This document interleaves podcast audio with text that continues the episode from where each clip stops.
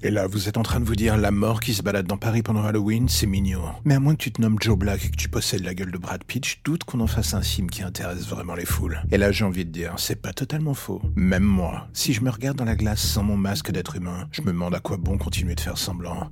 Et c'est le leitmotiv de mon existence en ce moment. Je n'arrête pas de ressasser les dossiers en cours, les milliers de gens qui doivent mourir dans les jours ou les semaines à venir. Et j'avoue, je commence à saturer. J'ai cette vague envie de faire quelque chose de différent ce soir. Vous allez me dire, mec, t'es la mort, tu peux pratiquement faire ce que tu veux avec les humains.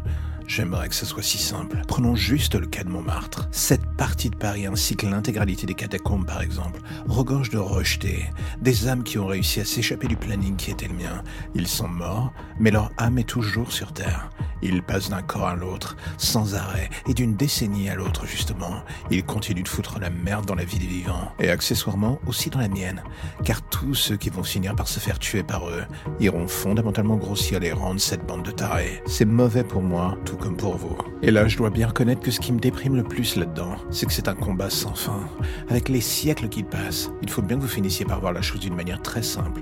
Ils sont de la mauvaise herbe. Moi, je suis le jardinier. Ils envahissent votre espace vital, se répandent dans vos têtes. La chose perverse dans le fond, et que ça peut prendre du temps et des formes bien différentes. Les tueurs, c'est la première ligne. Des êtres sadiques qui sont là pour faire le sale boulot de la manière la plus créative et sale possible. Mais avec la nouvelle génération, j'ai vu une autre variété de sadiques se mettre à éclore. J'en ai un en ligne de mire en ce moment, un conteur d'histoire. Dans le milieu, on les nomme comme étant les pires pour nous. Ils poussent leurs auditeurs vers une direction pour le moins inattendue. En gros, ils leur ouvrent les yeux sur un potentiel qu'ils avaient sous le nez et qu'ils n'avaient jamais voulu exploiter, celui qui se cache dans la zone d'ombre.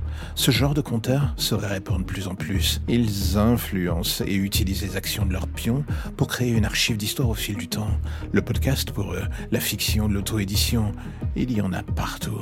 Alors oui, on garde à l'œil et pourtant ils font de plus en plus de dégâts. Dans l'ombre des légendes, comme ils disent. Le problème, c'est que ces légendes, ce sont eux qui les créent. Avec le temps, on a de moins en moins d'emprise sur la régulation de ce fléau. Moi, je tue pour réguler. Eux, c'est pour le plaisir de pousser d'autres à les rejoindre dans ce qu'ils estiment être un univers en expansion, le leur. Et plus les heures d'Halloween passent, plus je m'amuse de votre insouciance à jouer aux monstres pour vous faire peur. Vous oubliez tellement ce qui se cache dans l'ombre. Cela finira par vous jouer des tours un jour ou l'autre.